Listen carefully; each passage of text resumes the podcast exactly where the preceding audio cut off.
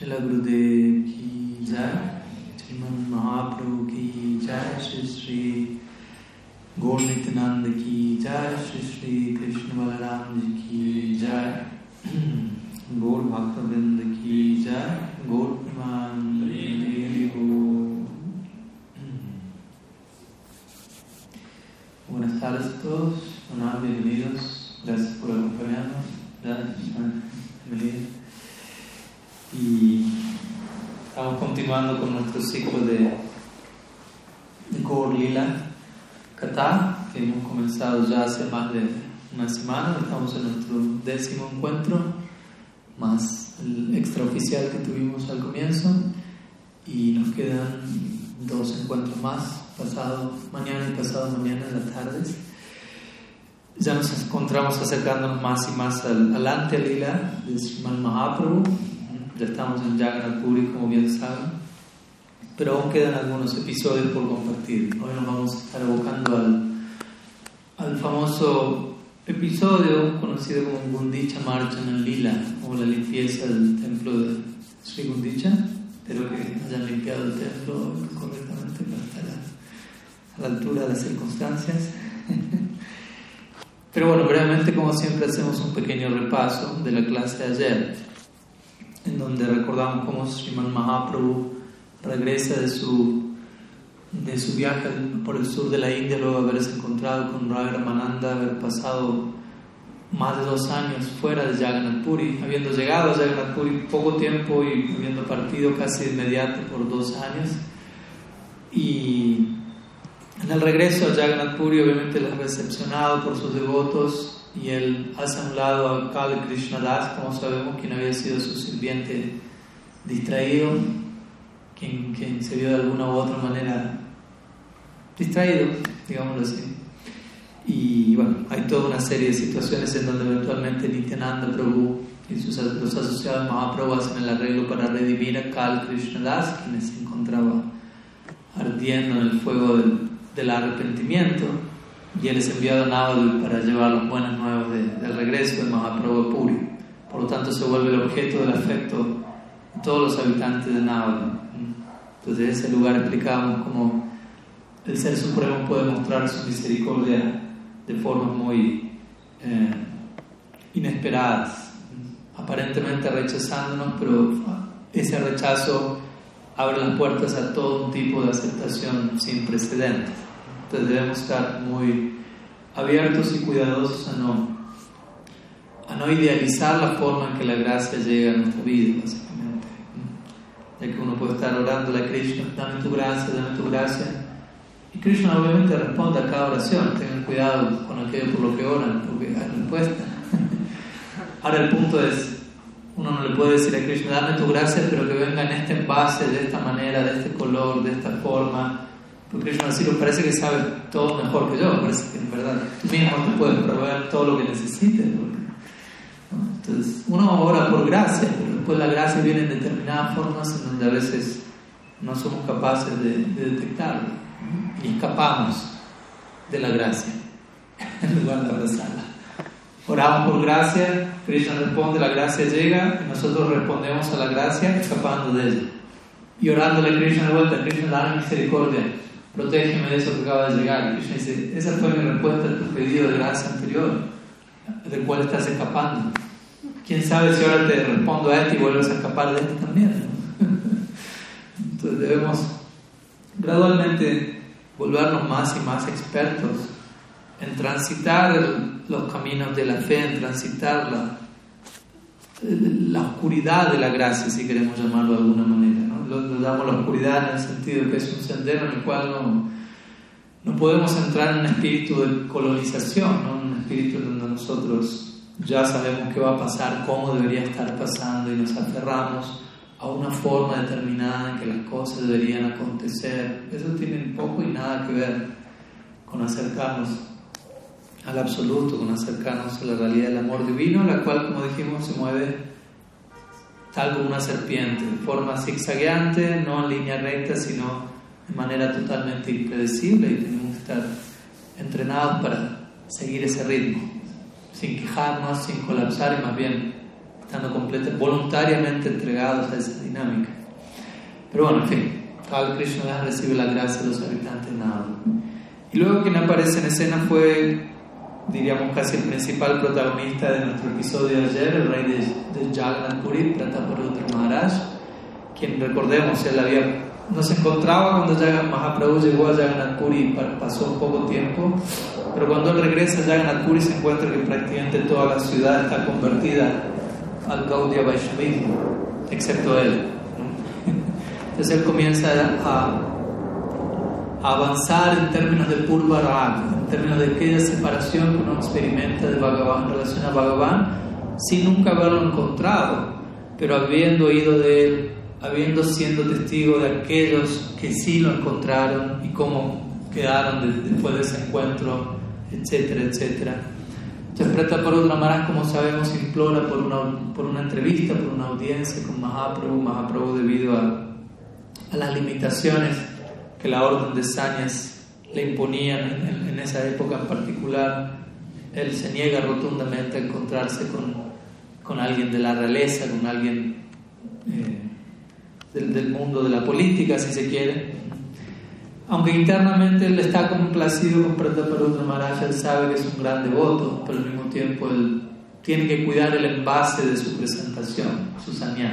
Entonces por fuera él se tapa como los tres monos. Nada, un sannyasi con un rey, no, no.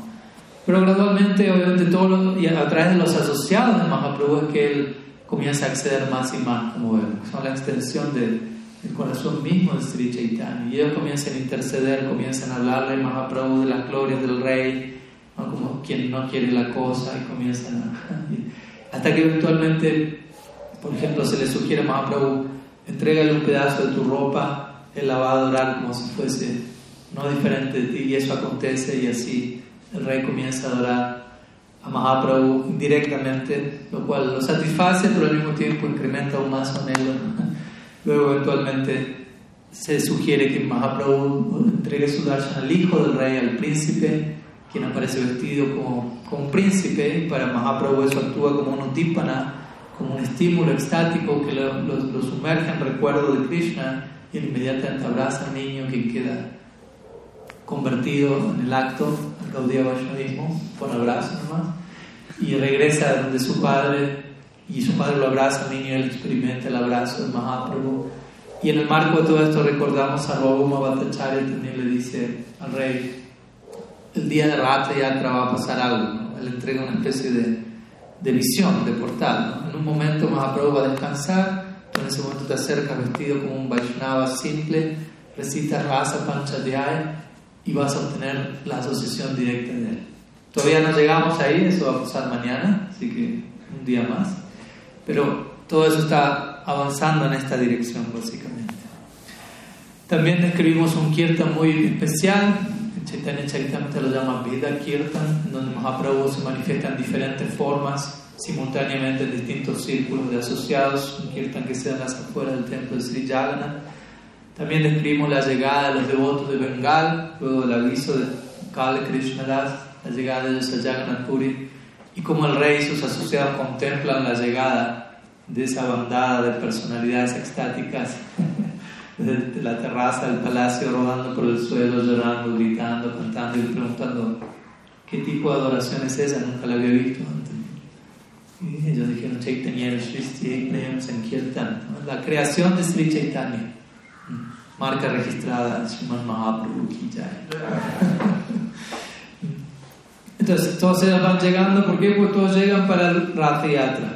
Mañana vamos a estar celebrando Rath Yatra en nuestra serie. Eh, en un sentido, Rath Yatra es la excusa para el darshan de Mahaprabhu, como dijimos siempre. Los asociados de Chaitanya primeramente van donde él. Él es el centro del evento, si se quiere. Luego sí, Rath Yatra es lo que varias otras celebraciones, todas ellas desde ya sumamente sagradas para nosotros, pero el ímpetu y el orden de prioridades para, para los asociados Mahaprabhu era primero tomar darshan de su, de su Isadev, básicamente, de su deidad personal eterna. Entonces, ya prácticamente se está sacando el día de la Yatra, va a ser mañana, vamos a estar eh, tratando de absorbernos en Gundicha Marjan en Lila, que es una celebración que se da el día anterior al Rath Así que vamos a tratar de, de ahondar un poquito en todo lo que esta celebración tan importante representa. Generalmente se celebra a mediados de nuestro calendario actual, pero bueno, nos dimos abasto para estar aquí en junio, qué pena. Traten de, en su mente, viajar allí. Sáquense de la chaqueta, está caluroso, junio, julio en India. Llega en agosto, ya en Puri les puedo asegurar que todavía se sentía el verano, aunque oficialmente había terminado. Entonces, en fin, un breve repaso de lo que vimos ayer y a partir de hoy entonces comenzamos con la descripción de Gundicha Marjan Lila, la limpieza del templo de Gundicha. Entonces Sriman Mahaprabhu se dirige a Kasi Misra, quien es, como dijimos, quien, cedía la, quien cedió su lugar para Mahaprabhu, Gambira Puri. Y Pradyumna Prabhu me, me, me, me, señaló algo ayer muy importante. Yo cometí un error sin darme cuenta, así que pido perdón por ello. En donde hice un paralelo entre Chan Kasi y Kasi Misra como si fuesen una y la misma persona, cuando en realidad estamos hablando de dos personalidades distintas. Chan Kasi siendo alguien tradición musulmán, convertido en Bengal y permaneciendo en Bengal, y casi Misra, alguien hindú, ya convertido y viviendo en Jagannath Puri. Detalle técnico para que lo tengamos presente. Muchas gracias. Entonces, Mahaprabhu llama a, Kasi Misra, llama al superintendente del templo, Jagannath Sarv, llama a Sarvabhauma Bhattacharya, todavía no lo llama Prataparudra Maharaj. pero llama a todas las otras autoridades del, del, lugar para solicitarles permiso para limpiar el templo de Gundicha. Gundicha Marjan Lila. Marjana significa limpieza. Sí, básicamente, ¿no? Así como decimos Cheto Darpana Marjanam. Entonces, Gundicha Marjana Lila. Ahora vamos a explicar qué significa este templo de Gundicha. Entonces Mahaprabhu al día siguiente, o sea, lo que sería el día antes del Rath Yatra, él se reúne con todos sus asociados dispuestos a, ocuparse en la limpieza del templo de Gundicha. Interesantemente se dice que Mahaprabhu antes de, comenzar la limpieza comienza a, decorar y a ornamentar a todos sus asociados. Empieza a enguirnaldar a todos, empieza a ponerle pasta de madera de sándalo, luego le da la escoba, luego le da el trapo, dicen aquí, ok, etc. Pero, primeramente los, los decora todos y vamos a explicar cuál es la razón para ello. El templo de Gundicha, voy a aclarar esto de entrada para que entendamos la simbología de muchos de los elementos de la descripción de este lila. El templo de Gundicha, ¿alguien ha estado en Jagannath Puri? Salió una mano de allí, la mano. Entonces en Jagannath Puri, para aquellos que han estado, y para aquellos que no de todas maneras, hay, prácticamente la ciudad está construida alrededor del templo, del templo central, que es el templo de Jagannath, que se conoce como Sri Mandir. Y la calle principal en Jagannath, que es una ciudad, hay, varias calles obviamente y varios templos, pero la calle principal, queda claro que esa es la calle principal, cuando uno está ahí se da cuenta.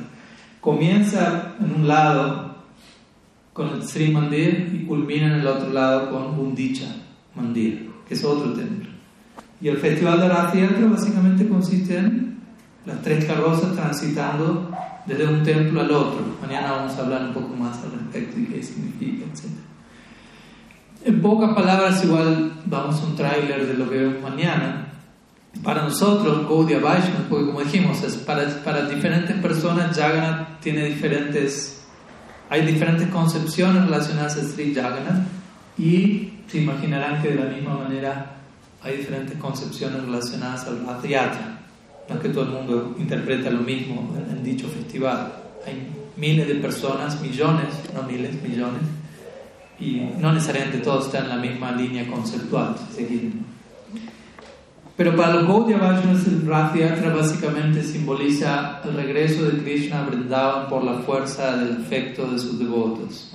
Jagannath Puri representando, um, pudiendo representar Dwarka o pudiendo representar Kurukshetra, en aquel momento en el que Krishna se reencuentra con los Brajavasis en, el eclipse solar en Kurukshetra, antes del Bhagavad Gita, y en ese momento se, describe de alguna u otra manera como Krishna es llevado de regreso a Vrindavan, como, como querer establecer este punto de que el amor de los Brajavasis hace a Krishna moverse para un lado y para el otro, básicamente, él es subsirviente de eso. Entonces el festival de Rath Yatra, la carroza culmina en Gundicha Mandir. Permanece Jagannath y Subhadra permanecen allí un tiempo antes de regresar, unos días antes de regresar al Sri Mandir. Es otro festival, era Panchami. Pero el punto es entonces, Gundicha, si, si el Sri Mandir representa Dwarka o Kurukshetra objetivamente, Gundicha representa Vrindavan. Entonces Mahaprabhu aquí va a enfocarse, y aclaro todo esto para entender por qué quiere limpiar el templo de Gundicha.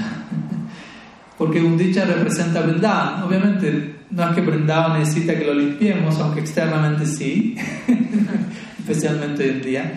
Pero a, lo que se va aquí es, Vrindavan, las palabras y las hermanas, también es un estado de conciencia.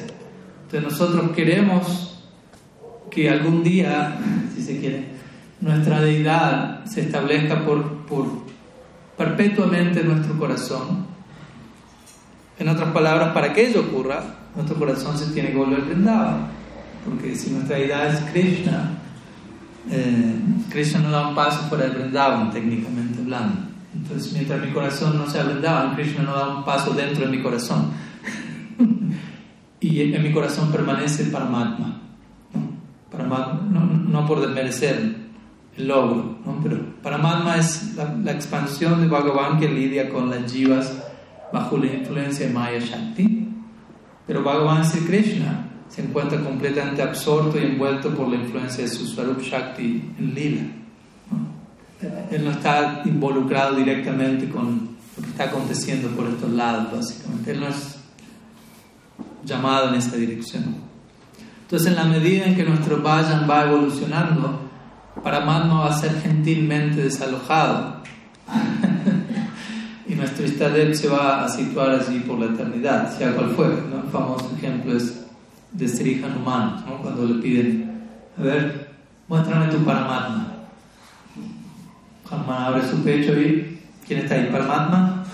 No, Sitaram Kijay. Paramatma cumplió su función y Sitaram aparece para cumplir su función. En el caso de Hanuman Nitya Parishad, nunca hubo Paramatma técnicamente hablando, eterno asociado. Pero bueno, en nuestro caso particular, no somos asociados eternos de Krishna, no descendemos a Golok Vrindavan, pero claro, por las dudas, nunca se sabe. Delirios místicos hay en todas partes, complejos de mesiánicos hay en todas partes. Entonces, la idea de este lila, Gundicha Marja, limpiar Gundicho, limpiar verdad, en realidad significa limpiar nuestro corazón, limpiar nuestra mente, como queramos conocer, para que se vuelva Vrindavan eventualmente y para que Krishna entre allí y permanezca allí, básicamente. ¿Se entiende la, la, la, analogía, la simbología básica de este festival okay, y de Gundicha Marja? Entonces, y obviamente en el marco de que nuestro corazón se vuelva vendado, suena romántica la idea, desde ya, idealista. ¿no? Voy a, ¿Qué estás haciendo? No estoy trabajando para que mi corazón se vuelva vendado. Sí, pero hay, hay tantas etapas para que eso acontezca. ¿no? Y quizás algunas primeras etapas puedan parecer no muy relacionadas a la meta última, pero, pero necesarias. ¿no? Por ejemplo, etapas como vayan kriya, anartha, nibriti, etc. Erradicar, erradicar anartas, erradicar impureza del ser. Uno dice que tiene que ver eso con Tiene que ver, si sabemos conectarlo, así como el ejemplo que dimos hace un tiempo. No sé si ya fue aquí en Colombia o dónde, ustedes me dirán, pero de. El que Vishwanath Chakravarti está acordando el Raghuvar Machandra, alguien quiere tomar, quiere probar una gulab pero le llega la noticia, bueno, eso está hecho con leche y la leche viene de la vaca. Entonces dice, bueno, ¿te va a conseguir una vaca? Pero, perdón, ¿no? La alimenta, no hay leche todavía, después dice, no, que toca un ternero también que tenga. Generalmente hay excepciones a la regla, pero la ley es un ternero, ¿no? primero un toro para que haya un ternero. Todo un proceso. Entonces, uno dice, ¿qué tiene que ver eso con probar una gulab No estoy consiguiendo un toro para que fertilice la vaca. Después viene el ternero, después viene la leche. Mientras tanto, en el marco de todo eso hay que limpiar todos los días la bosta de la vaca, la orina de la vaca. Cuando termina de limpiar, te tiene que empezar a limpiar de vuelta. Si nunca tuvo experiencia en Goseva, esa es la dinámica. 24 horas, 7 días de la semana. Por eso aprendaban todos son Gopal, Gopal, Gopi, Gopal. 24 horas, 7 días de servicio interrumpido. Y eventualmente la leche llega, se procesa, etcétera, etcétera, etcétera. Está el gulab, el gulab, el dulce. mi punto es, hasta que no llegó al gulab, esa persona está haciendo toda una serie de cosas que aparentemente no tienen ninguna conexión con saborear un dulce hindú. ¿no? Tiene que ver recoger orina de vaca con saborear gulab ¿no? no sabe ni, ni de cerca el uno al otro. Pero esa persona tenía claro, todo esto es necesario como parte del procedimiento que eventualmente va a desembocar en eso, ¿no? la meta, el prayoja. en este caso obviamente es saborear gulab en nuestro caso es saborear otro tipo de, dulces si quiere. Entonces, la limpieza del corazón de diferentes tipos de anartas constituye un, aspecto esencial, ya que de acuerdo a nuestros acharyas los anartas se extienden incluso hasta una etapa previa a haber alcanzado el amor divino. Entonces no es algo que me lo saco de encima un fin de semana y ya no tengo que pensar más en eso. Entonces, es una etapa considerablemente importante. Ya ahora vamos a seguir hablando del cierre de la charla perfecto.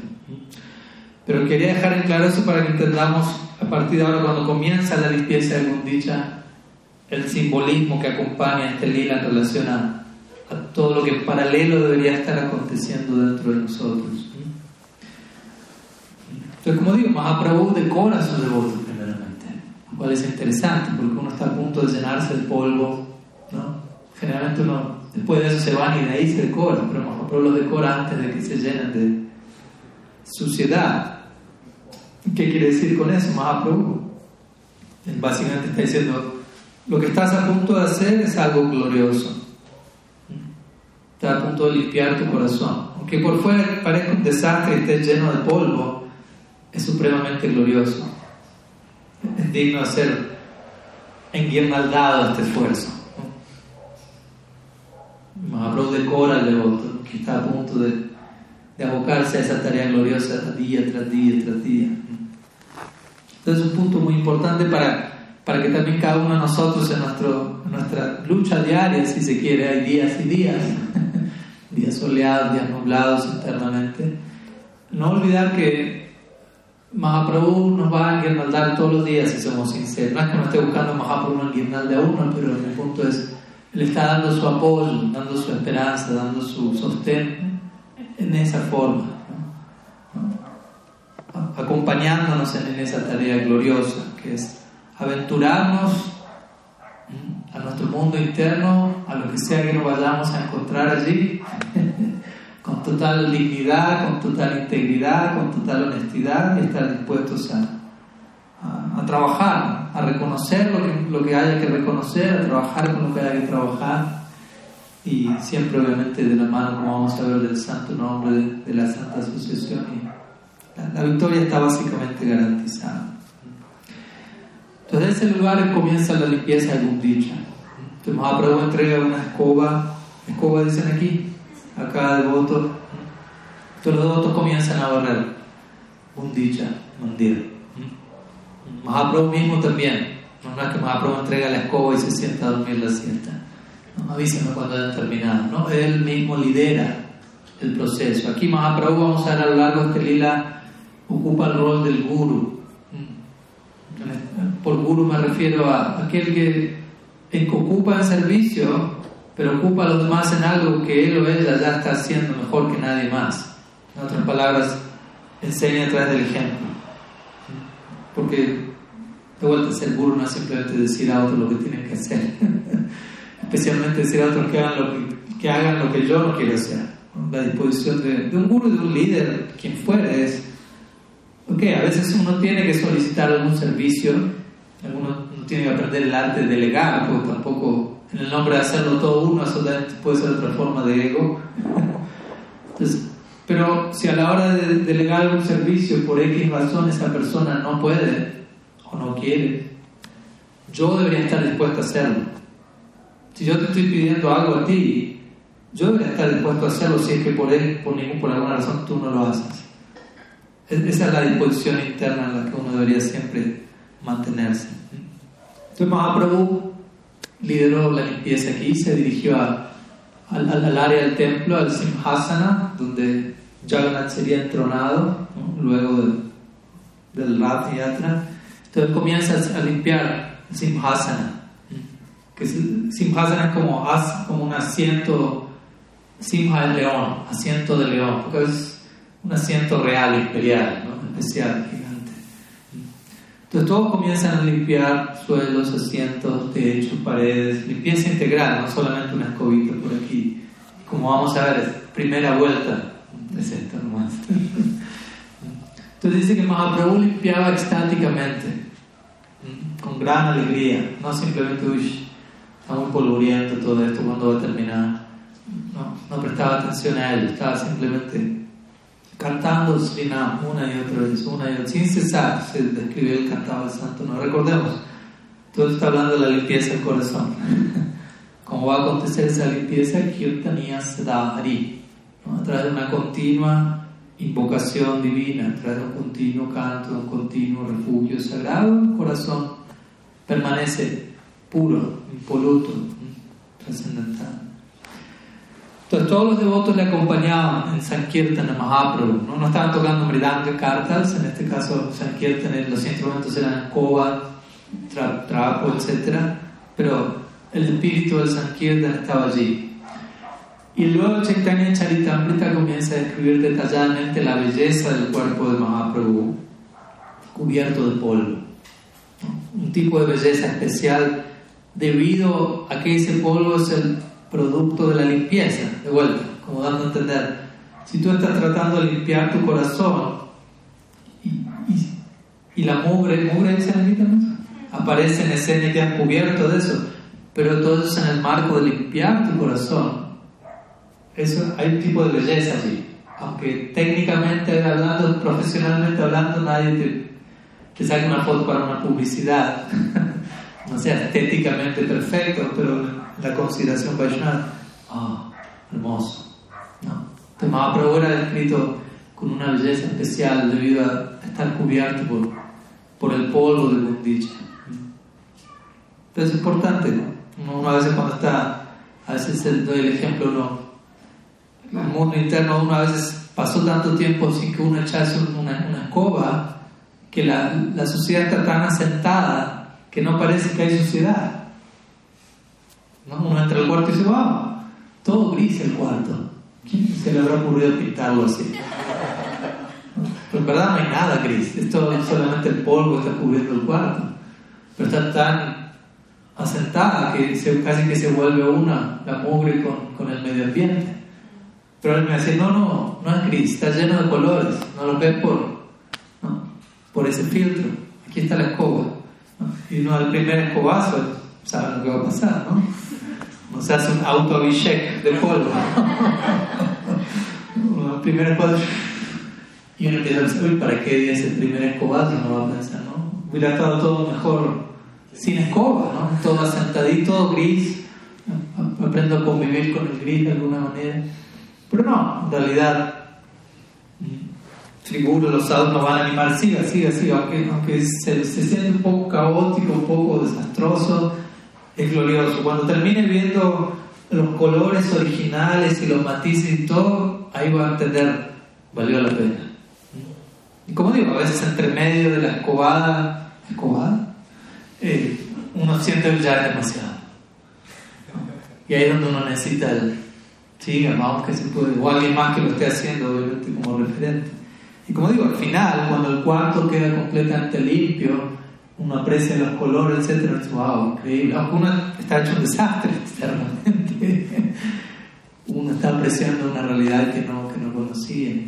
Entonces, un, un, paralelo con esto que se da aquí. Entonces, Mahaprabhu, obviamente, él está más allá de toda suciedad, no necesita limpiar su corazón, pero aún así da el ejemplo. Y se ve especialmente embellecido por el polvo cuando Krishna también regresa todas las tardes de pastar con los gopas, las vacas, los terneros, llega un momento del día, al, atardecer, se llama Godhuli, es el momento del día. Godhuli, Duli significa polvo y God significa vaca. Entonces dice que en ese momento del día todo Vrindavan está, todo Vrindavan, me refiero a todo Vrindavan que no está con Krishna en el bosque, o sea, todos excepto los amigos de Krishna básicamente están al borde de la muerte en separación de Krishna, observando únicamente el, horizonte y esperando Godhuli, que quiere decir el polvo de las vacas. ¿no? Las vacas se están acercando, están levantando polvo y ese es el síntoma, Krishna está llegando. Entonces Nanda, sobre todo Nanda, Yashoda, Yashoda sobre todo, se encuentra contemplando esa escena cuando él empieza a ver las primeras partículas de polvo en el aire su vida vuelve a ese, ¿no? su aire vital se restablece porque ese es el síntoma, Krishna está llegando. Y obviamente Krishna luego aparece totalmente bañado en el polvo de Vrindavan, que es el polvo de los pies del loto de las vacas, quienes le hacen Abhishek a Krishna, levantando ese polvo y luego bañándolo él. Y el Bhagavatam describe que Krishna se ve especialmente hermoso cuando está cubierto de polvo. De vuelta, en este mundo, si alguien está cubierto de polvo, no suele pensarse, uy, debe estar especialmente hermoso. Más bien uno debe pensar, ve a bañarte cuanto antes. Después ven, entra a la casa, está sucio, ve a bañarte directo. Pero en el caso de Krishna, el Mahaprabhu, hay un trasfondo diferente al, polvo, básicamente. Entonces dice que Mahaprabhu, como para que nos demos una idea desde dónde él se relaciona con el polvo y con demás elementos, tierra, agua, fuego, aire, éter Mahaprabhu fregaba al templo donde él limpiaba, pero principalmente para fregar obviamente uno no solo necesita un trapo, necesita agua.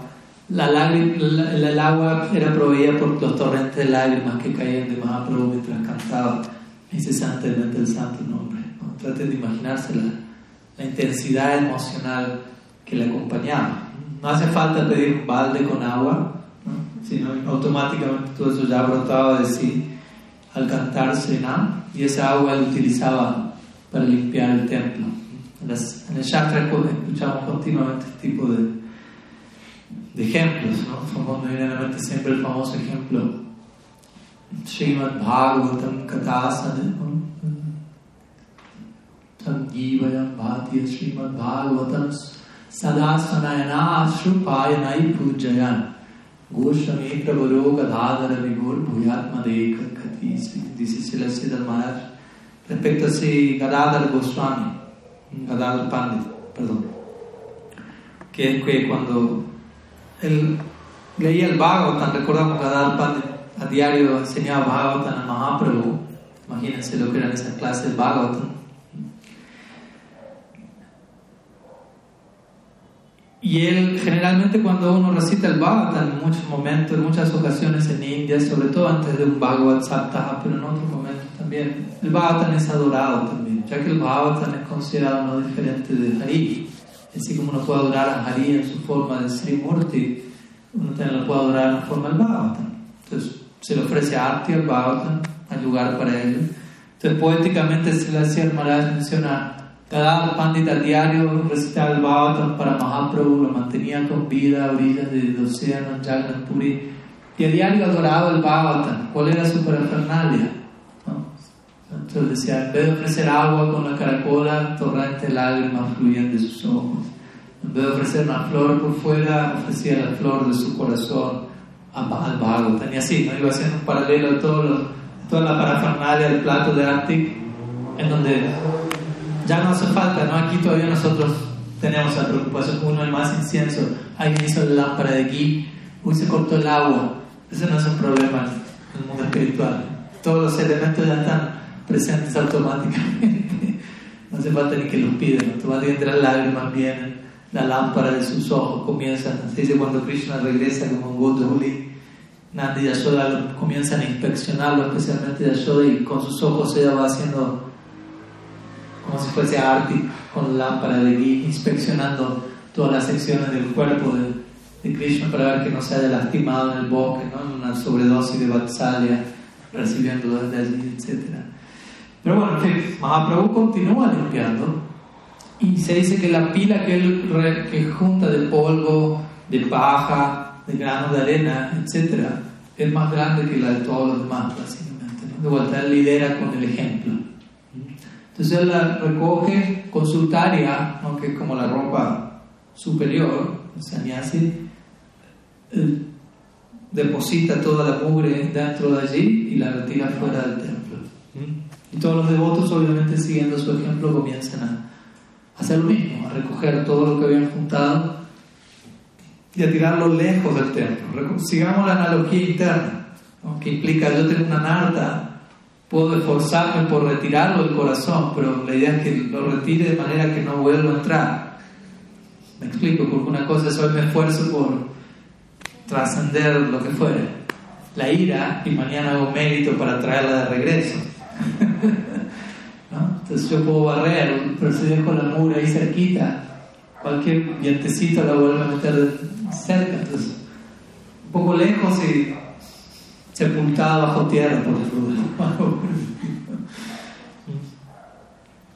Entonces, de esta manera, todos los devotos, como dijimos, entre todos los devotos, ellos hicieron una pila de lo que habían juntado, pero toda esa pila conjunta de todos los devotos era aún más pequeña que la pila que Mahaprabhu había juntado, mostrando con su propio ejemplo con qué, con qué alegría y con qué fervor deberíamos ocuparnos en limpiar nuestro corazón, en preparar nuestro corazón para la llegada del amado. ¿no? No, no es algo a realizar desde la culpa o la vergüenza o la presión social o lo que quién sabe qué, sino de esa, de, obviamente Mahaprabhu quizás no lo podemos imitar, pero sí inspirarnos con su ejemplo, de esa esperanza y esa emoción de estoy preparando el trono para la llegada de mi amado. Como dijimos la otra quizás Falta tiempo todavía para eso.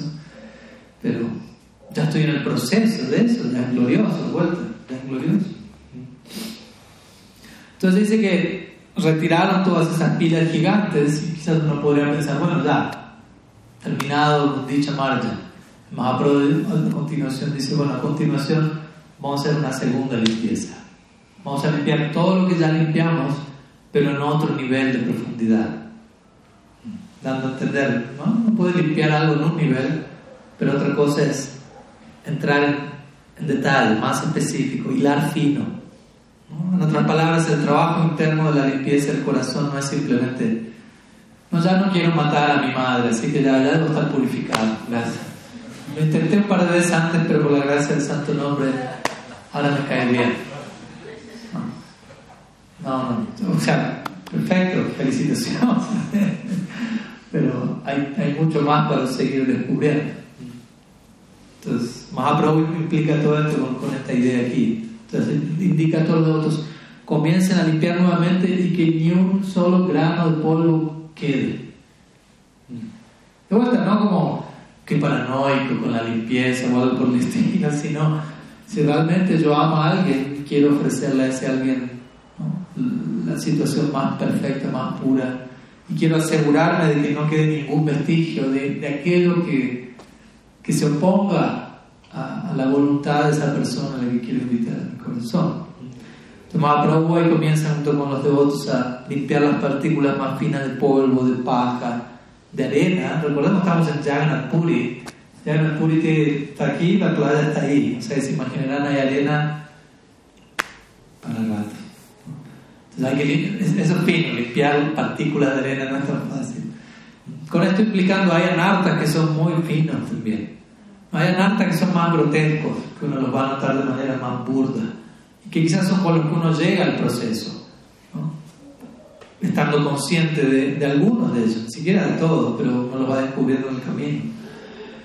y quizás uno con el tiempo los detecta, los reconoce, los trabaja, incluso los trasciende, pero no quiere decir que eso era lo único que había, simplemente que siendo que era lo más burdo, aún no me permitía ver todo lo que había por detrás de de manera más fina, más sutil.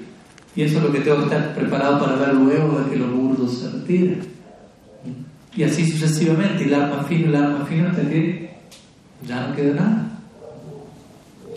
Ese es el tipo de, de ofrenda que queremos entregarle a, nuestro Istadeva. Entonces de ahí se dice que Mahaprabhu continúa dando el ejemplo, continúa observando cómo los devotos realizan la limpieza y está muy satisfecho con la dinámica de, cómo todo se va dando. Hasta aquí íbamos más bien con, con escoba, polvo, paja. Ahora Mahaprabhu solicita traigan el agua. Él tenía su propia distribuidor orgánico introducido de agua, la forma torrente de agua, pero pidió el agua para la mayoría. Y, los devotos trajeron diferentes cántaros con agua y los pusieron delante de Mahaprabhu. Entonces Mahaprabhu comienza él a fregar con agua, de vuelta dando el ejemplo. Luego comienza a fregar el techo, las paredes, de vuelta no solo el piso, que antes uno limpiar la casa, limpiar el piso y ya. ¿no? Aquí es la pared, el techo, el piso, los rincones, etc. Mahaprabhu comienza a darle ejemplo a este respecto. Los otros empiezan a tirar agua al techo, agua a la pared, ¿no? Todo una Abhishek trascendental ahí entre todos ellos. Entonces Mahaprabhu comienza a fregar con sus propias manos el templo de Jagannath, como mencionamos nuevamente. Los devotos le traían agua a él para que siguiese limpiando. Y y con su propia ropa Mahaprabhu continuaba fregando el templo de Simhasana de manera muy humilde, muy dedicada y muy, muy enfocada también, como absorto en una profunda meditación, no solamente a ver cuándo termino esto cuanto antes, sino realmente como si honrando el momento, básicamente, consagrándose por completo a ese instante. Y estos son servicios que que nos esperan en la eternidad en el mundo espiritual. Les cuento para que no digan que nadie les avisó. Y, y, y de vuelta son servicios básicos, pero con qué actitud lo hacemos, para quién es ofrecido, etc. Todo eso lo vuelve algo completamente fuera de lo común. Pero hay muchos versos, siempre me viene a la mente una serie de versos donde Raghunath Goswami ora en Vilap Kusumanjali en su identidad como Rati Manjari y él le ora a para poder servirla limpiando el, ¿cómo le llaman aquí en, en, Colombia? El baño cuando uno orina y, de, pasa, evacúa inodoro, limpiar el inodoro con, con su trenza, ¿no? desatarse su trenza y, y comenzar a limpiar. Obviamente no es un inodoro como que nos imaginemos en este plano, pero lo que voy a hacer todo en por dar un ejemplo simplemente, ¿no? Pero de, qué dispuestos se encuentran a ejecutar todos esos tipos de servicios y, no deja de ser algo supremamente fino y glorioso al mismo tiempo. Como la otra vez decía la Bhakti Vichar Maharaj cuando íbamos haciendo, creo que les conté, ¿no? Govardhan Parikram. Y pasé una playa gópica, una dama autóctona de, de Govardhan llevando una pila así de, de bosta de vaca no pesa mucho, pero igual hay que llevar. y decía, ah, una braya gópica. Todo el mundo quiere ser braya gópica, pero nadie quiere hacer lo que ella está haciendo. Como diciendo, quién sabe con qué idea nos quedamos, qué es ser una gopi, una idea selectiva, una idea como muy de proyección de, de mi propio disfrute en este plano, allí, y tiene poco y nada que ver con eso. Entonces Mahaprabhu continuaba, como digo, limpiando con plena dedicación, con su ropa, con sus lágrimas, y devotos traían agua, en caso que fuese necesario, algunos devotos incluso sin que Mahaprabhu se diese cuenta o tratando de que eso pase, pues Mahaprabhu estaba absorto en éxtasis. Comienzan a arrojar agua como si estuviesen limpiando cerca de donde Mahaprabhu estaba, pero en realidad están arrojando agua a los pies de Mahaprabhu. Y, otro estaba recogiendo el agua por debajo. Todo con la excusa de limpiar esa área, pero en realidad estaban obteniendo el Charnamrita ¿no? de Sri Chaitanya Entonces Entonces, en ese lugar transcurre toda la limpieza. El Chaitanya Charitamrita menciona que, que las mentes de los devotos habían quedado tan limpias como los salones del templo, justamente estableciendo este paralelo de que la limpieza externa estaba está mostrando, hablándonos de una limpieza interna, ¿verdad? Y, y, los devotos se conducían de manera también considerablemente extática, no solamente que Mahaprabhu estaba en éxtasis y todos los demás estaban quedándose dormidos o algo así, estaban todos llorando, cantando, por momentos tan estáticos que se chocaban con los cántaros de agua y los cántaros se rompían, tenían que traer cántaros nuevos, etc. Pero se dice que para solicitar lo que sea que necesitasen, solamente había un idioma, y era Sri Harinam. No, es que, ay, se me rompió un cántaro, me traes otro, no, ese era el, estándar, era Hare Krishna, Hare Krishna. Y Pradyumna respondía Krishna, Krishna, Hare Hare, Hare y todos entendían, traían cántaro, el que necesita una escoba, Hare Hare. Y místicamente el otro entendía qué, qué, quería decir el otro, ¿no? Ese es el nivel de, de comunicación intuitiva, básicamente donde no hace falta aclarar qué estoy queriendo decir. Con el nombre de Krishna alcanza y sobra. Para el trabajo de esta sección también. Entonces, ese lugar, ¿no? Todos, todos cantaban el nombre de Krishna para lo que sea que tenían que hacer y todos entendían específicamente lo que cada cual eh, mencionaba. Entonces, a través del santo, en otras palabras, ellos están requiriendo diferentes elementos para, su, para la limpieza y el santo nombre de Krishna aparecía en escena, lo cual obviamente es la idea que Mahaprabhu entrega al comienzo del Sikshastakam, Cheto Dharguna Marjanam. Hemos de limpiar el espejo de nuestra conciencia, de nuestro chitta, a través de Sri Harinam. El primer efecto de, de Harinam, mencionado en ese verso interesantemente. Hay siete efectos, ese es el primero. Entonces Mahaprabhu iba inspeccionando cada uno de los devotos, ver cómo cada uno se estaba desenvolviendo en su servicio. De vuelta a Charya Lila, el Krishna en su Acharya Lila, dando el ejemplo de cómo obrar, en este caso cómo obrar en Vajan, Kriya y en Arta y Briti. Entonces, cuando Mahaprabhu veía a alguien haciendo bien su trabajo, a alguien limpiando bien su corazón, él lo felicitaba y le decía, por favor, enseña a otros cómo hacerlo bien. Inmediatamente lo comprometía, en el buen sentido de la palabra. No solamente bravo, bravo, bravo, sino hay, hay una responsabilidad en ese bravo, bravo, bravo.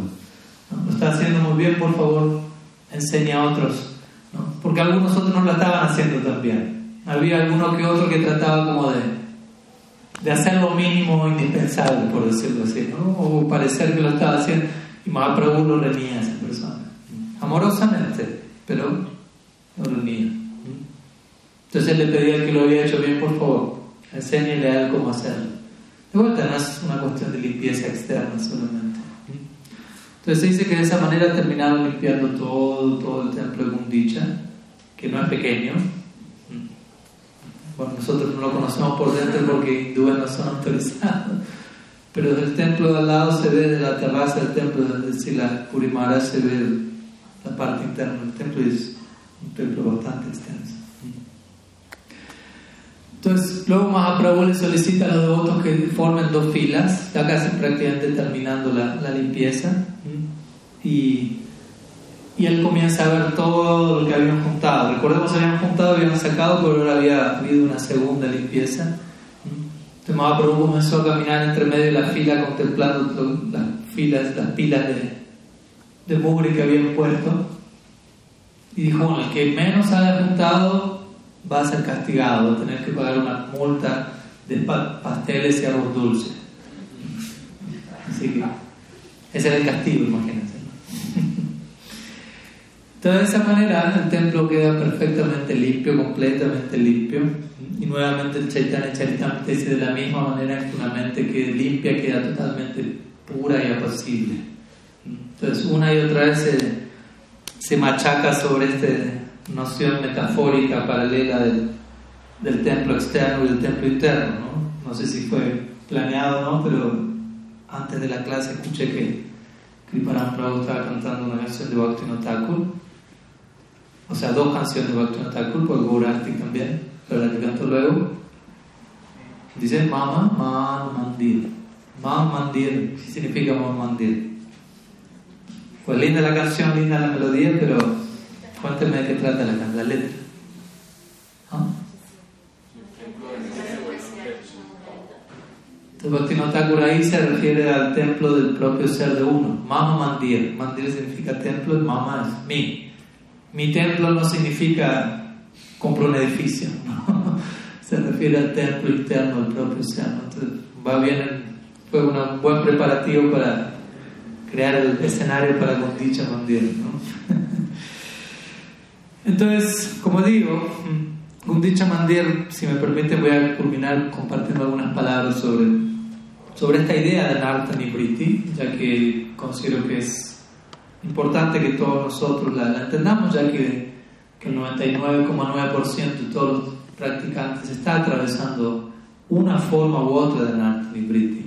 Pues como dijimos, los últimos anartas se radican previo a la entrada de Bhava y Prem.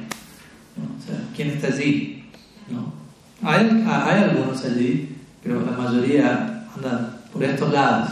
Entonces es importante conocer el, mapa, por decirlo así, como Vishwanath Chakravarti lo describe. No tengo tiempo para ir en sumo detalle, lo hemos hecho en nuestro estudio del, Madhurya Kadambini y otras obras, pero algunas palabras sobre cómo, cómo encarar a Narta Nibriti, cómo, cómo hacer las paces con esa etapa también. cómo encontrar la gloria, como dijimos, Mahaprabhu, en Guirnalda, aquel que se ocupa en Narta Nibriti. Como decíamos, aunque en Arta Nivriti se menciona la lista de etapas luego de Vajana Kriya, Shraddha, Sadhu Sangha, Vajana Kriya, Anartha Nivriti, Nishta, Ruchi, Asakti, Bhava y Prem, Anartha Nivriti continúa en las siguientes etapas. ¿no? Vajana Shraddha, Sadhu Sangha, Vajana Kriya, Anartha Nivriti, Nishta tiene un tipo Anartha Nivriti, Ruchi tiene un tipo Anartha Nivriti, Asakti tiene un tipo Anartha Nivriti, Bhava, Prem. Entonces, aunque no se sigue mencionando en Alta Nibriti luego, sigue estando allí. ¿Qué decir? Al comienzo de la práctica. Entonces, Anarta Nibriti básicamente significa. Eh, nibriti se refiere a, retirar, a quitar. Y Anarta significa lo contrario a Arta. Arta significa varias cosas.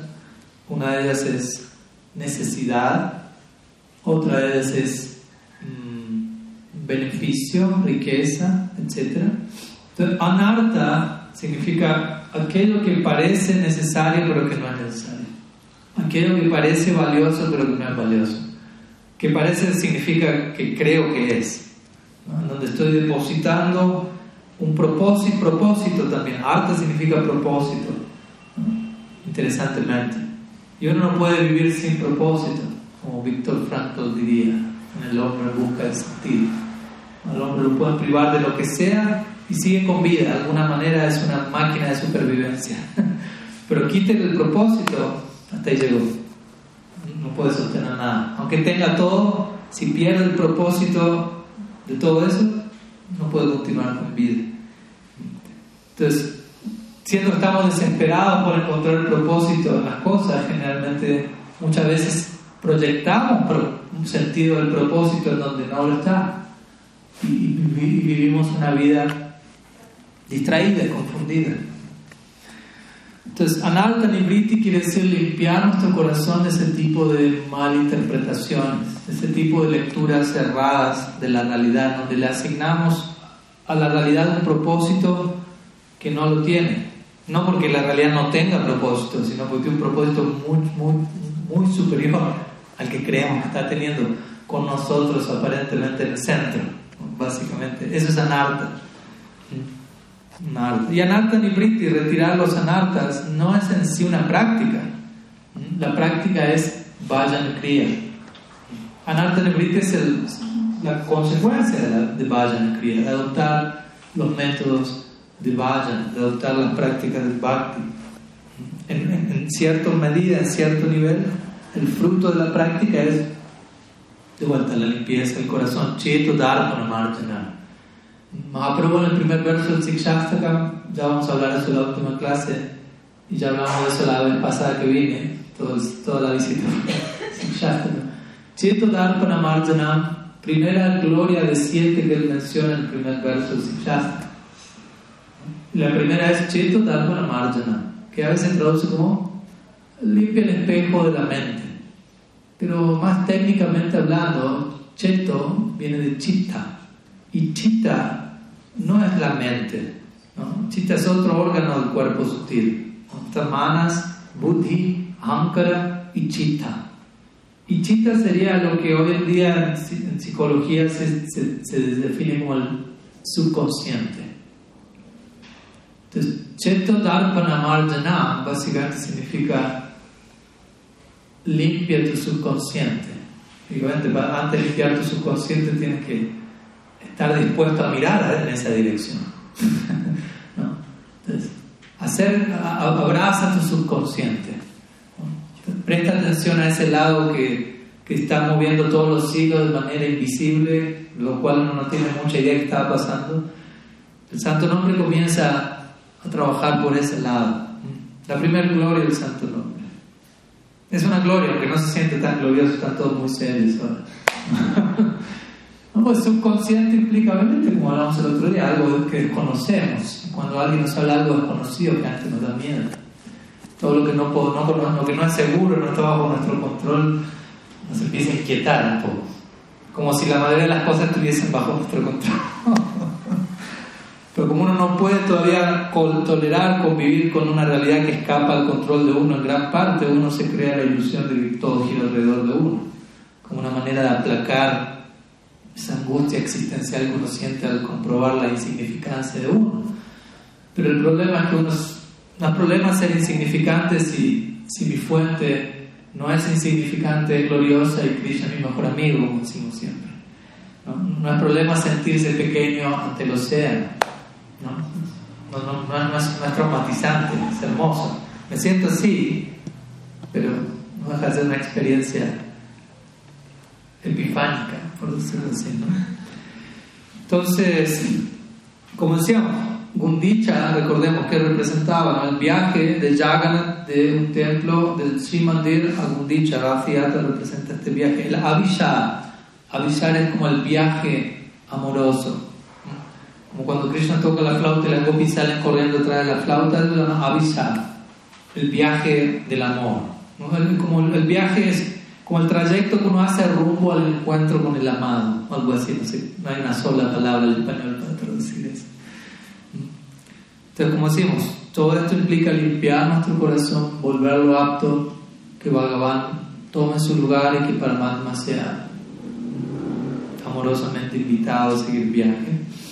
Entonces, se dice que, que en este marco del arte Nibriti, Mahaprabhu, falta una parte menciona que cuando termina la limpieza, cuando termina de castigarse el que limpió menos, el que tenga que comprarle a todos arroz dulce y Mahaprabhu comienza un sankirtan furioso, en Gundicha. Quizás eso levanta toda otra serie de polvo y hay que limpiarlo, pero eso no se menciona en Chaitanya Charitamrita. Pero se dice que él ejecuta Sankirtan como un león enloquecido, así es descrito, y que la tierra comienza a temblar debido a la, potencia de dicho Sankirtan. Y se dice que Mahaprabhu comienza a cantar y abrazar a cada devoto y con sus lágrimas él termina limpiando y bañando a todos los devotos del polvo que habían acumulado al limpiar dicha. O sea, él mismo los, los instruyó cómo limpiar y él mismo los dejó luego impecables haciendo la Abhishek con sus propias lágrimas. Se dice que Mahaprabhu cantaba y gritaba y saltaba extáticamente durante horas hasta que finalmente se apaciguó, se detuvo. Y luego se, se menciona en el Chaitanya Charitamrita que se celebra Netrotsava, que es entre Gundicha, Marjan y Rath Yatra. Netrotsava significa Netra es ojo y Utsav el festival. Recordemos que Jagannath estaba resfriado debido al Snan Yatra, había sido bañado, tomó frío, fue encerrado en el templo y nos dio darshan por dos semanas. Imagínense, para Mahaprabhu un momento de separación, esos 12 años o más, haga las cuentas por por 12, dos semanas, 14 días. Entonces todos los devotos, obviamente no solo Mahaprabhu, todos estaban muy felices, ya que Jagannath volvía a dar su darshan. Todo esto previo al Ratha Yatra, básicamente. Y ya todo el preparativo está casi listo, como digo, previo al, al Ratha Yatra, que, que, es el día siguiente, lo vamos a estar viendo mañana. En donde, y el día anterior, ya por empezar, se le ofrenda el doble de, de boga a Jagannath, como decíamos, estos días. Día estándar, 10 mil dólares de inversión en boga. Pre-Ratha Yatra, 20 mil.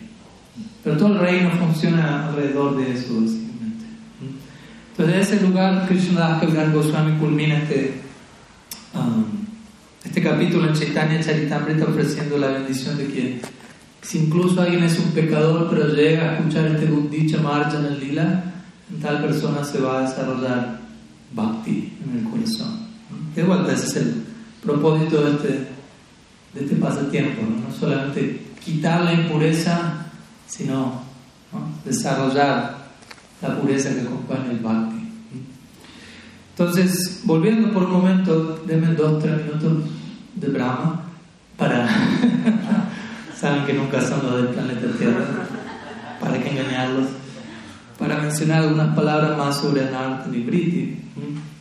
Ya que en verdad, obviamente escuchamos Mahaprabhu, sus asociados y todo esto es algo inspirador, glorioso, pero también debemos saber abordar nuestro propio caso con con realismo, ¿no? con honestidad, con integridad, sin, sin imitar, ¿no? sin forzarme a yo ya estoy ahí junto con Swarutamudar y Radha Ramananda. Porque no, va a durar cinco minutos esa meditación y luego me das cuenta que estoy. No por desanimarme tampoco, ni, ni para sobreidentificarme con donde esté, pero el punto es que muchas de las, de las tribulaciones en nuestro proyecto espiritual surgen por por asuntos no resueltos, asuntos, por ejemplo, de identidad no resueltos. En eso estamos, en ese baile estamos.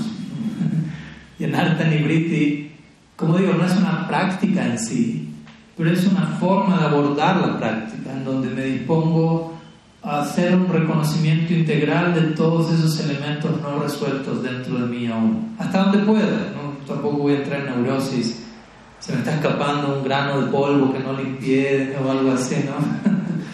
Pero sí tener la voluntad de, querer enterarme de todo lo que tengo que hacer para llegar allí, sabiendo que igual todo lo que tenga que hacer es nada comparado a, a lo que voy a recibir a través de eso y a la gracia que me va a asistir para yo poder hacer eso. Incluso lo que tengo que hacer, que no es tanto en comparación al regalo que voy a recibir, otra parte del regalo es la gracia que me va a asistir a yo intentar trabajar sobre todas esas cosas.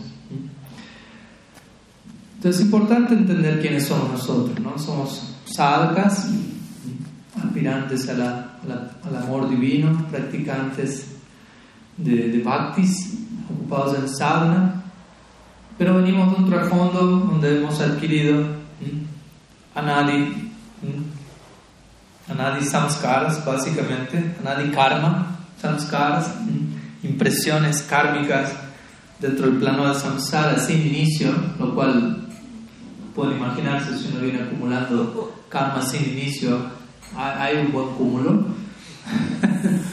y ahora estamos aspirando a impregnarnos de anadi siddha samskaras para contrastar los anadi karma samskaras. Anadi siddha samskaras significa samskaras perfectos sin inicio. ¿Por qué? Porque existen eternamente los asociados de Bhagavan y descienden a nuestra vida a través de Parampara y Sadhusam.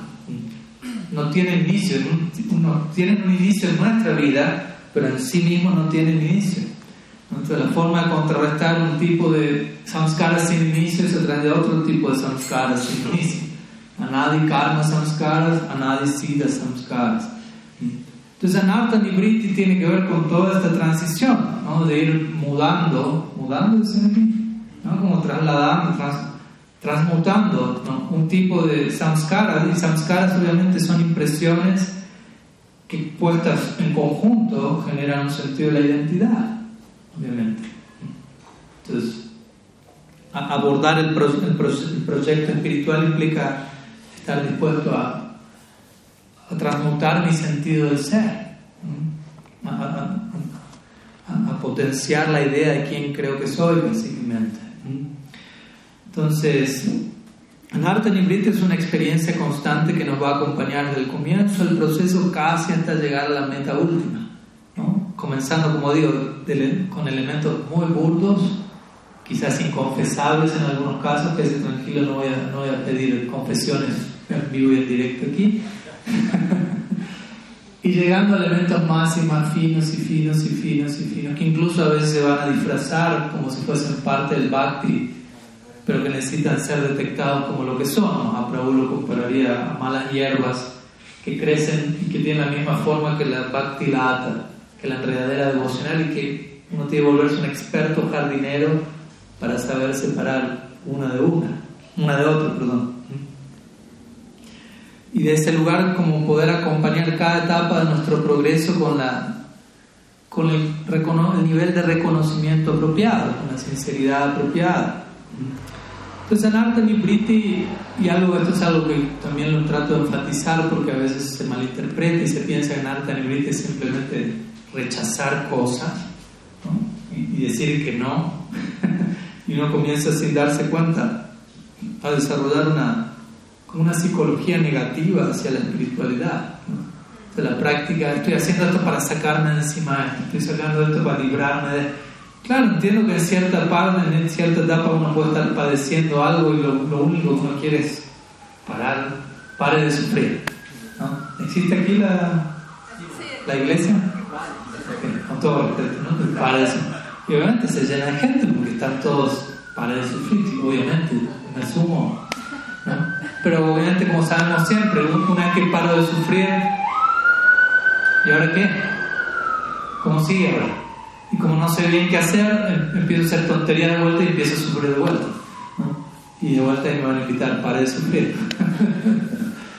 Entonces, en realidad el Bhakti es un sendero que se especializa, mi Gurmaran diría, en la condición de post-liberación. En otras palabras, la especialidad de nuestra escuela no es tanto cómo parar de sufrir, sino qué vamos a hacer una vez que paramos de sufrir. ¿Qué nos espera al otro lado del océano de sufrimiento? ¿Cuál es la vida de inmortalidad positiva y progresiva que existe en el mundo espiritual. Ese es nuestro foco central, no tanto pare de sufrir, no pare de sufrir. Eh, eso viene como añadidura, si se quiere, como subproducto secundario. E incluso, como hablábamos una vez, cuando uno llega a Golok, ahí se va a encontrar otra forma de sufrimiento también. Ve a la gopis, a los gopis, la separación de Cristo, hay sufrimiento, pero es otro tipo de sufrimiento cual no debemos malinterpretar, aunque por fuera se ve como doloroso, por dentro se considera que es sumamente extático.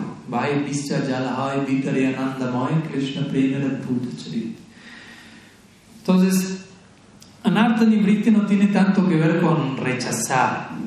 Anartha Nibritti tiene que ver, al menos en lo personal, así me gusta verlo y definirlo y, y practicarlo y abordarlo.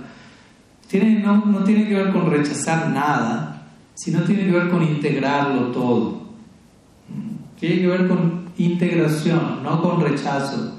Porque todo tiene, encuentra su lugar en relación a Krishna. No hace falta que algo tenga que ser rechazado. O sea, lo único que rechazamos es la visión inapropiada de algo, pero no el algo en sí. ¿Me explico? Narottam no, no me voy para ese lado porque es un viaje de ida Narottam Das define todos los principales enemigos de la jiva, Kama, Krodha, Loba, Mada, Mohammed, Saya. Y dice, todos ellos se pueden usar al servicio de Krishna. Lujuria, ira, codicia, ilusión. Aunque al final dice, envidia, no, ese no se puede. Como queriendo enfatizar, ese es el peor de lo peor.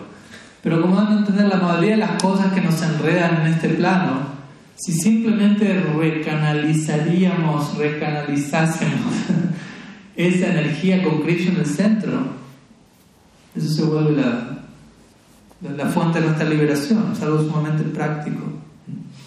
Te tiene codicia por algo en este mundo, puedes desarrollar codicia en el marco de Raga Bhakti. Ese es el adicar para practicar Raga Bhakti, codicia. Nadie te está diciendo deja de ser codicioso, simplemente aprenda a ser codicioso.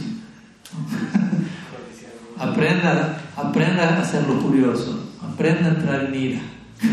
por decirlo así. ¿no? Hay que saber manejar eso, obviamente, ¿no? Cuidado no tomar eso como excusa y querer justificar lo injustificado, ¿no? Pero, pero el punto es ese, ¿no? Eh, Anartha tiene que ver con integración, integrar incluso capítulos previos de nuestra práctica, de nuestra vida, en una versión más y más pulida, actualizada de nosotros mismos, en una síntesis más, más digna, básicamente. ¿no? Es tanto una cuestión de rechazar algo, sino de encontrarle todo su, su expresión en relación a Krishna. Porque si no, el nombre de trascender, me acuerdo con Swami hicimos una serie de clases al respecto, que trascendencia no significa evasión porque con un ideal como la trascendencia uno rápidamente se puede volver un, un evasor disfuncional de, de, la realidad.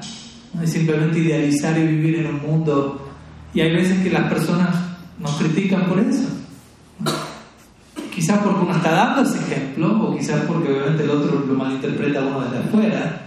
Pero quizás no solo lo malinterpreta desde afuera, quizás uno esté haciendo eso también. Quizás uno se re, refugie en un ideal supramundano, trascendental, como la excusa perfecta para no tener que hacerme cargo y ser responsable con ninguno de los desafíos que están golpeando mi puerta en este plano ahora. y eso no es trascendencia. ¿no? Trascendencia es integración, de vuelta, integración de complejidad. Esa es una expresión también muy interesante. En nuestra vida hay mucha complejidad no integrada. Como no logramos integrar esa complejidad, esa complejidad permanece separada, perturbándonos. Y a veces eso es lo que nosotros llamamos sufrimiento.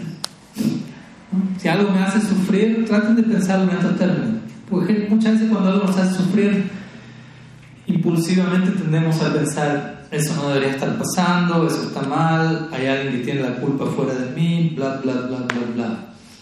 Pero ¿por qué no pensar, a ver, estoy experimentando dolor en esta situación. ¿Será que hay algo que no logré integrar todavía en la ecuación? Un tipo de complejidad no integrada que me está desconcertando y eso me causa ansiedad.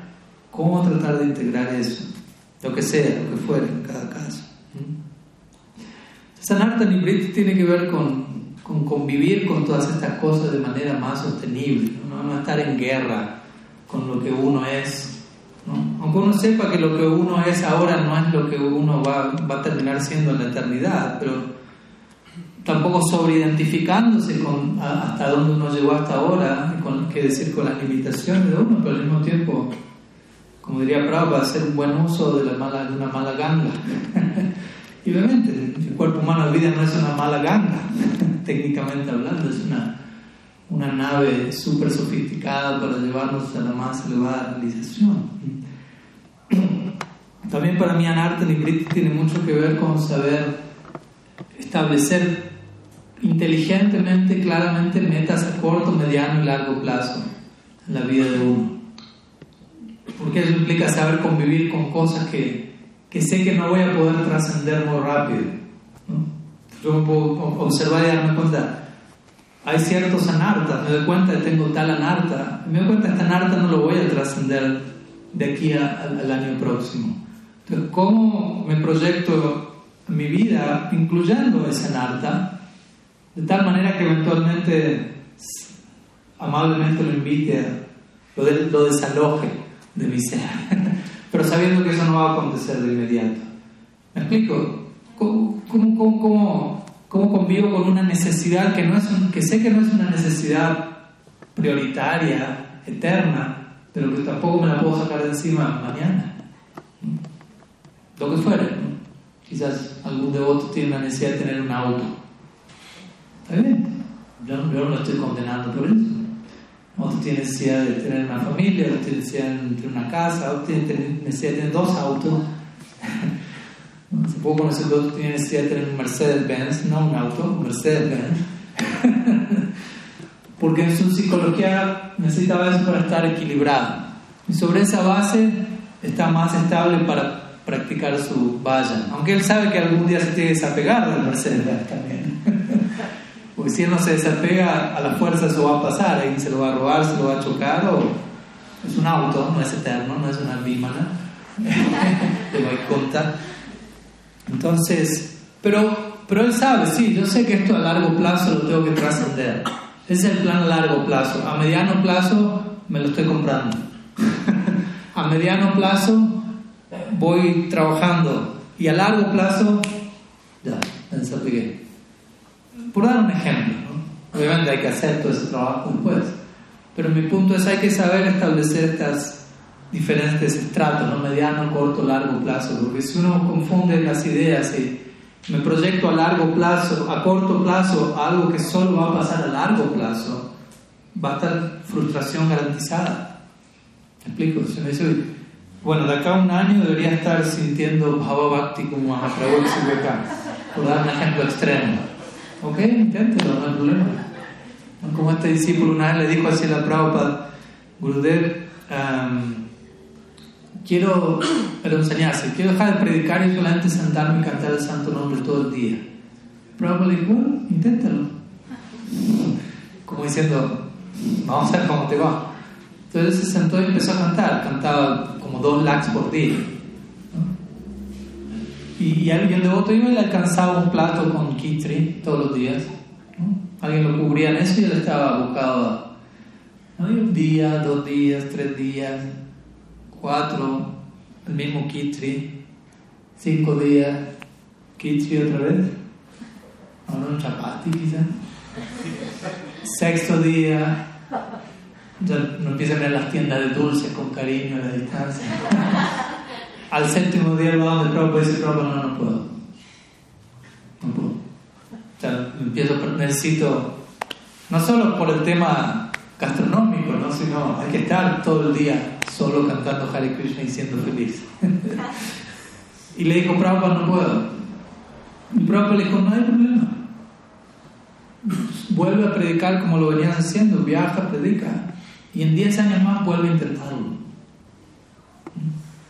Lo cual es interesante, por un lado Prabhupada obviamente no es que lo criticó, no lo condenó, lo ocupó en servicio de acuerdo a sus capacidades, pero él le dijo, en algún momento vuelve a intentarlo, diciendo, no es que porque no pudiste olvidarte por completo, no pudiste ahora, pero idealmente la meta de, de tu prédica y de tu viaje y de tu movimiento es que en algún momento, como Mahaprabhu mismo va mostrando, todavía Mahaprabhu es una figura pública aquí, pero vamos a ver que en su antelila él entra en Gambira para ya no salir, mostrando la meta del viaje, del prachar, etc. Es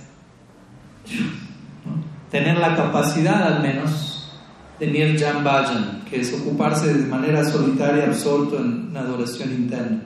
Aunque circunstancialmente incluso una vez salga o viaje, pero uno tiene esa capacidad. Con Prabhupada Bhaktisiddhanta, ¿no? le la conoció por viajar, predicar, pero antes de comenzar toda su campaña, él, se ocupó en Satakotinam, significa cantar un billón de nombres, lo cual implica cantar tres lakhs todos los días prácticamente por 10 años. 192 rondas, ¿sí? 9 años de corrido sin fallar, básicamente. entonces no, es que a él le costaba sentarse a practicar y por eso estaba corriendo y abriendo edificios y porque no tenía la capacidad. No, no, él venía de hacer eso. A él le costaba levantarse de su valla. ¿no? No, es que le costaba sentarse. A nosotros nos cuesta sentarnos, absorber la mente en el Sinam por, por cinco minutos. A él le costaba levantarse después de una década de estar cantando tres lags. Pero hizo el esfuerzo y lo hizo, se levantó y por todos nosotros estableció lo que estableció. Puede concientizarse la deuda que uno tiene con sus guardianes y, y tener qué es lo que se espera de uno desde un lugar de vuelta, sostenible, sano, natural, no, no forzado ni paranoico.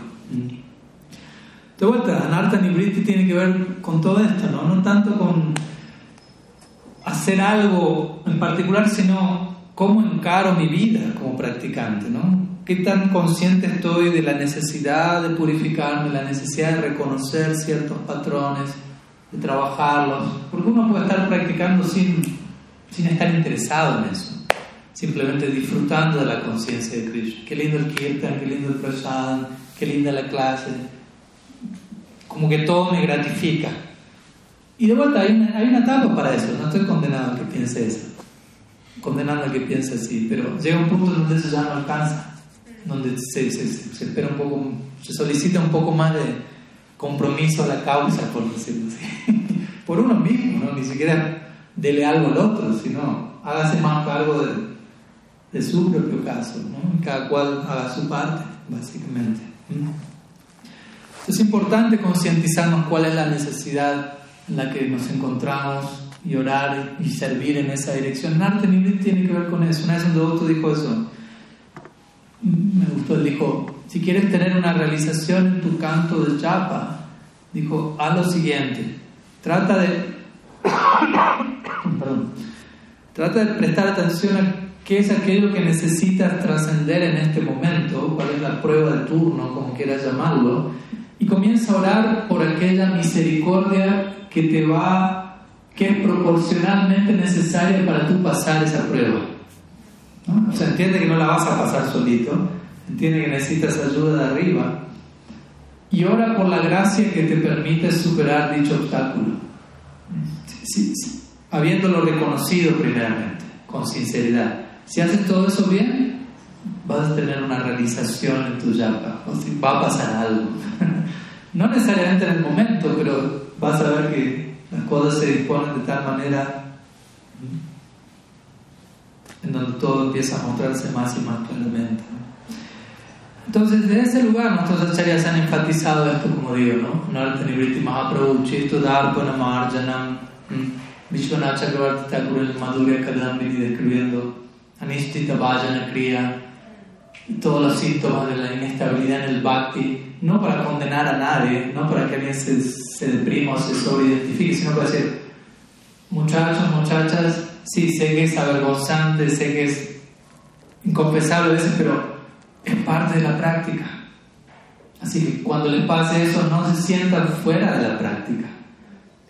no es la mitad de la práctica, pero va a pasar en algún momento. Como ya adelantándose a nuestro bochorno, Todavía no llegué ahí, ya vas a llegar, si no te das vergüenza cuando llegues, es parte del proceso, pero no es la mente. Mm. O Bhakti Thakur cuando él describe los distintos demonios que Krishna mata en relación a diversos anartas, ¿no?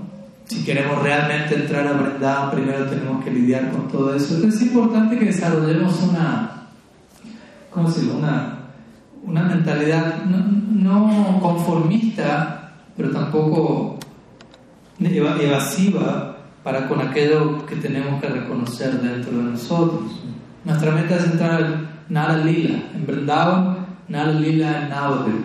Nara Lila es pasatiempos semejantes a los humanos, los cuales se ven acompañados de, cierta forma de, en el marco de lo trascendental, a ver si entiende, cierta forma de imperfección cierta forma de, como si la más diría, el absoluto se esconde detrás de una maraña de imperfección. Sigue siendo el absoluto, pero se viste en ello.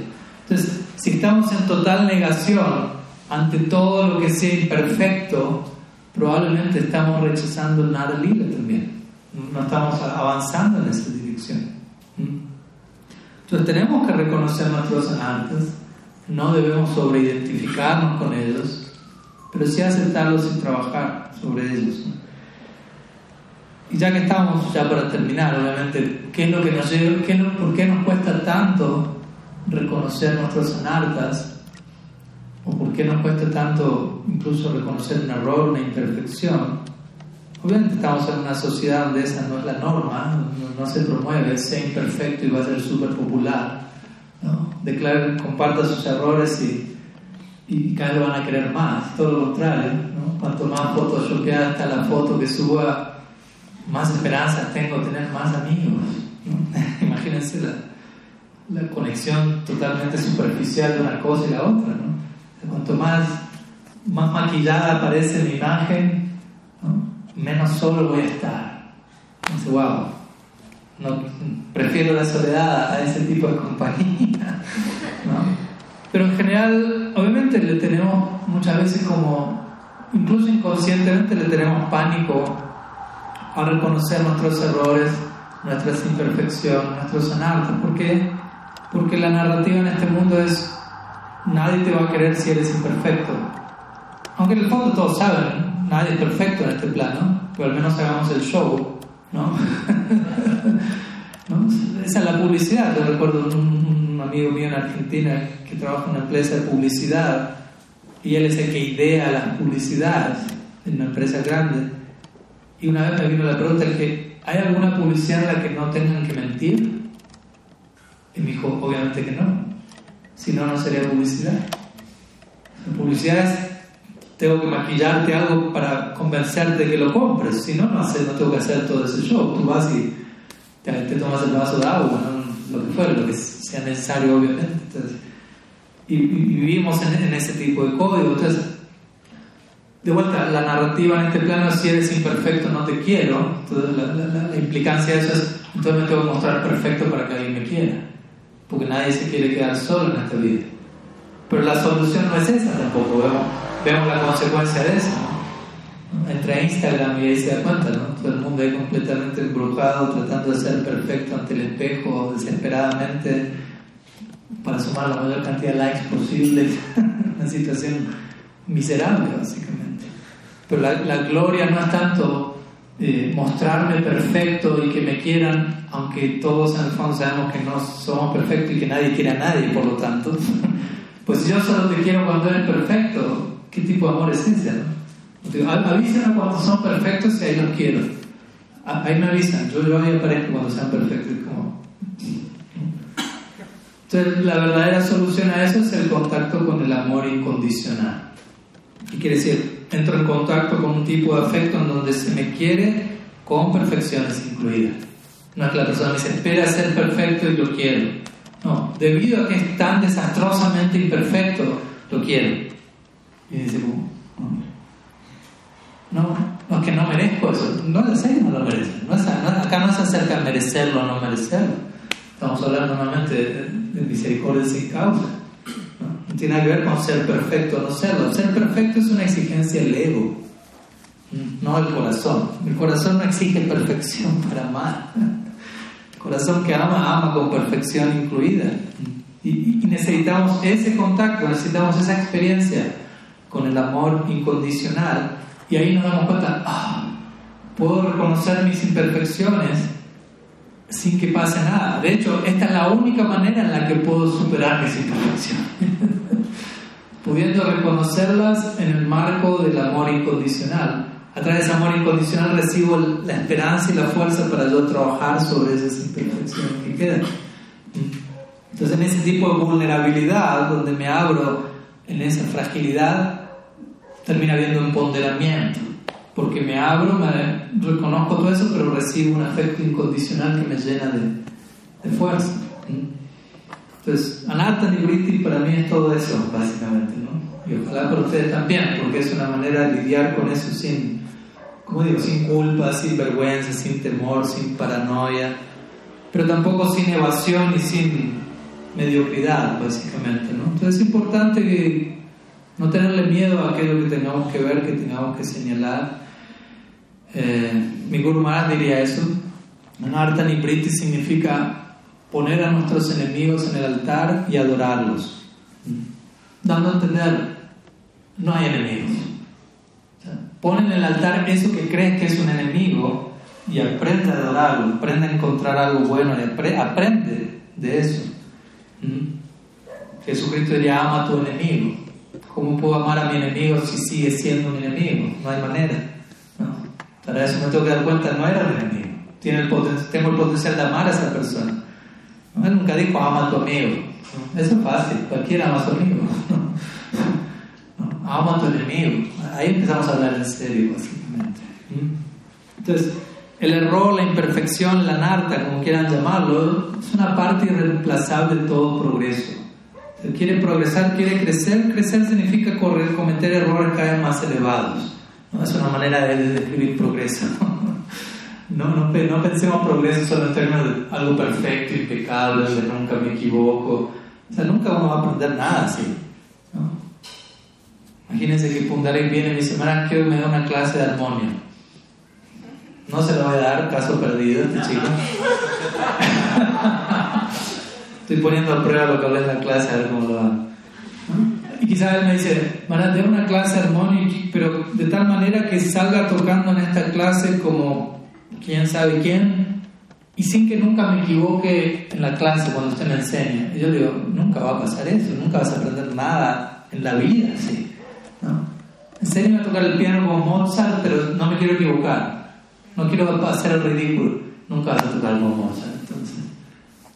Cuando llegues ahí, cuando uno dice esa persona tiene experiencia, uno está diciendo esa persona se equivocó un montón, pero aprendió de todo eso. No, no, está tapando el error, lo está resaltando incluso.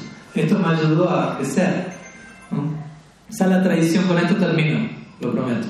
Esa es la tradición que tienen en, Japón. No sé si escucharon hablar del kintsugi. Kintsugi. Es una tradición donde en Japón tienen como, bueno, no solo en Japón, pero estamos hablando en Japón aquí, un jarrón de porcelana muy valioso, pero se cae al suelo y se rompe. ¿Qué hacemos nosotros si se nos cae un jarrón en la casa? Cuanto antes. Sáquenlo encima cuanto antes. En general, ¿no? La postura es algo está roto, imperfecto, que nadie lo vea en casa, por favor, todo tiene que estar impecable. Me avergüenzo del jarrón roto, algo así, ¿no? Lo, lo tiro cuanto antes. ¿Qué hacen en Japón? no solo lo arreglan, sino que toda la rotura del jarrón la llenan con oro líquido. ¿no? O sea, lo más valioso que está a su alcance lo ponen para resaltar esa fractura, básicamente. Y luego el jarrón está allí y tiene toda una historia para compartir, básicamente. ¿No? Y, y, no solo de vuelta, no están queriendo tapar el anarta, el error, lo están resaltando con lo más valioso que tienen como una manera de decir, bueno, si no aprendemos de eso. Entonces, ese principio del kintsugi también ha de ser aplicado aquí en, nuestro Gundicha Marjan Lila, ¿no? nuestro Narta Nibriti. Si hay algo que se está cruzando en nuestro camino, si hay algo que percibo como obstáculo, etcétera, etcétera, más que taparlo, más que levantar la, alfombra y poner el. listo, ya está mi Gundicha Marjan Lila abajo de la alfombra, no a traer una botella de oro líquido y viértala sobre, sobre allí. ¿no? Encuéntrale el valor a eso, extraiga el potencial de eso que hoy lo ve como un enemigo. Y esa es la manera en la que uno va a progresar en este Narta Nipriti, Así que todo esto y mucho más, sin duda, Sri Chaitanya Mahaprabhu y sus asociados nos, quieren enseñar, en este caso con la limpieza del templo de Gundicha. Así que eso queríamos compartir hoy. Ojalá que el corazón esté lo más preparado posible para la Yatra día de mañana. Gran celebración, gran. Así que nos vamos a estar viendo, ojalá mañana, para el festival de carrozas, con el corazón ya lo más alineado posible al, हलिदयाल श्री वृंदावन धाम शिला गुरुदेव की जय श्रीमन महाप्रभु की जय श्री हरिनाम चंद कीर्तन की जय श्री गोंदी चमार जन लीला की जय गौर भक्त बिंद की जय गौर प्रमाण